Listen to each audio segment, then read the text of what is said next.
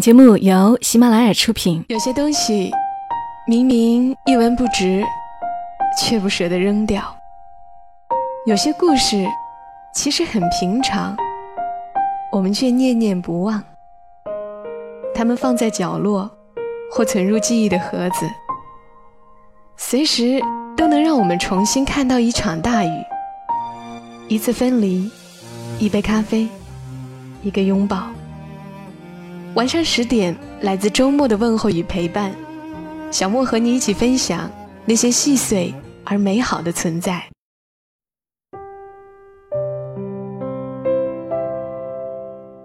欢迎你的收听，这里是晚上十点，我是小莫，在周六的晚间和你分享那些细碎而美好的存在。因为近日有好朋友要来看我，我很是期待。我们俩嚷嚷着。要碰面，已经嚷嚷了三四年了，总算要见面了。这时候不由得想起一篇文章来，作者陶立夏在《练习一个人》这本书当中的一篇，也会孤单，没什么不好。我觉得这篇文章挺适合在这样的夜晚读给你听的。也会孤单，没什么不好。作者陶立夏。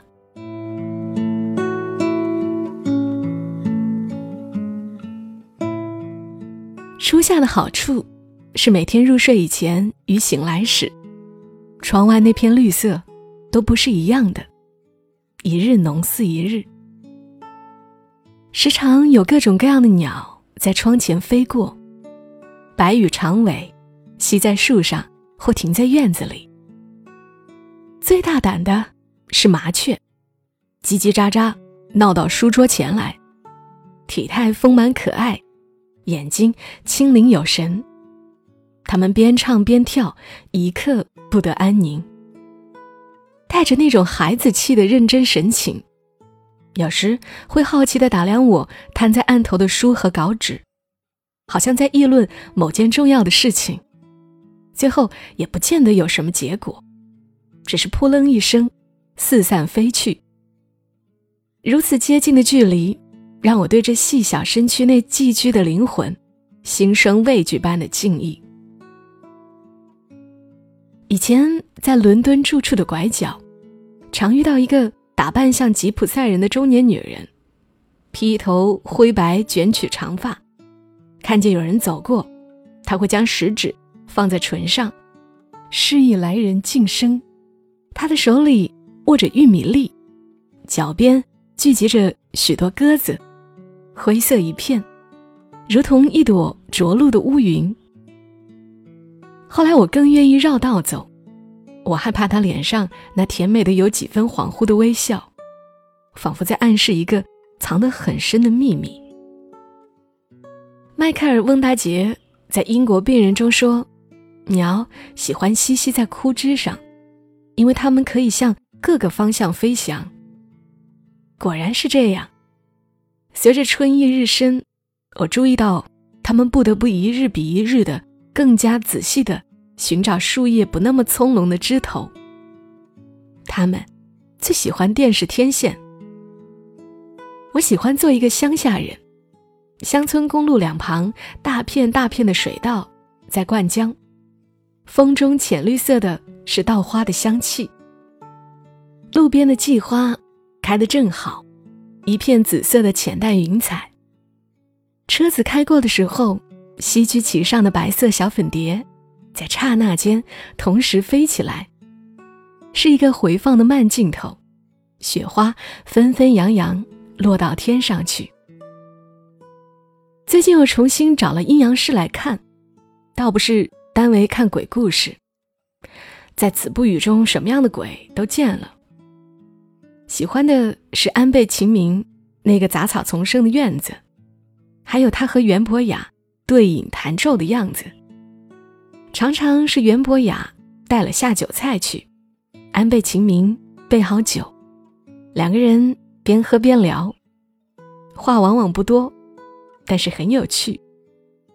安倍晴明是个很吸引我的家伙，他一句所谓咒，可能就是明。世上最短的咒，就是明。顿时把骑在牛背上的老子和握着玫瑰花的小王子两个人，都从我脑海中唤了出来。故事开始前对安倍晴明住处的描写，叫我欲罢不能。但最喜欢的一段是《阴阳师一》最后的故事《白比丘尼》中对雪景的描写。安倍晴明和袁博雅在火炉上烤着鱼干饮酒赏雪。雪越下越大了，有一个人要来，让我想起我最爱的五绝：问留酒时。绿蚁新醅酒，红泥小火炉。晚来天欲雪，能饮一杯无？要怎样才能走进人生中这样宁静安详的时刻呢？孟枕墨在这个故事的开头写下这样一段对话：什么事儿？秦明将视线从庭院移到博雅身上。之前曾想过要问你，你这所大宅子，就你一个人住吗？是又怎么样？你不觉得孤单吗？秦明注视着提问的博雅，微微一笑。也会感到寂寞，也会孤单啊。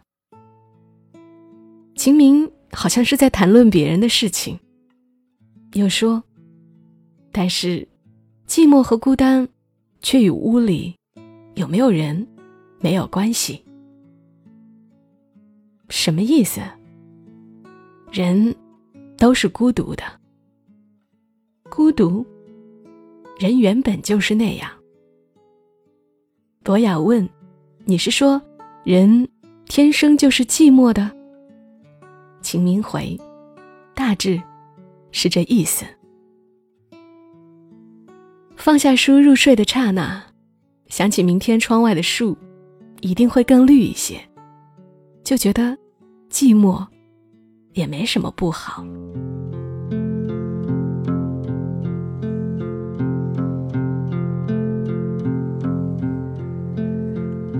Saving all I'm not giving, but it's overflowing, evaporating in the air.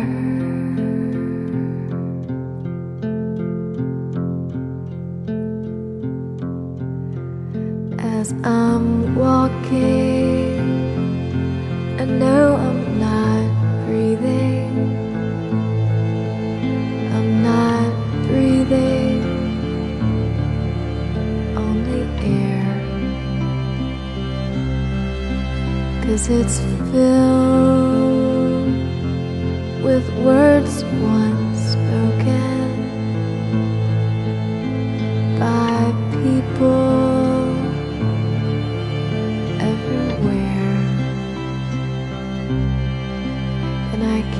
here all the way.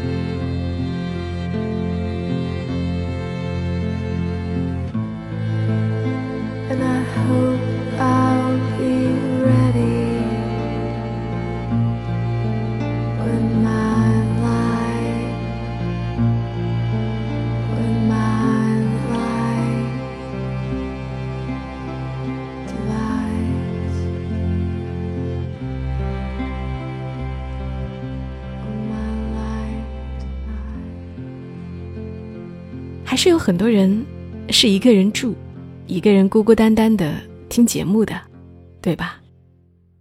偶尔也还是会觉得孤单，是吗？所以就把这篇文章分享于你了。孤单的时候，才会去看冬天南飞的鸟，窗外的树，头顶的月，心底的想念，不是吗？好了，今晚节目就陪伴大家到这儿，祝你一夜好梦。小莫在深圳和你说晚安。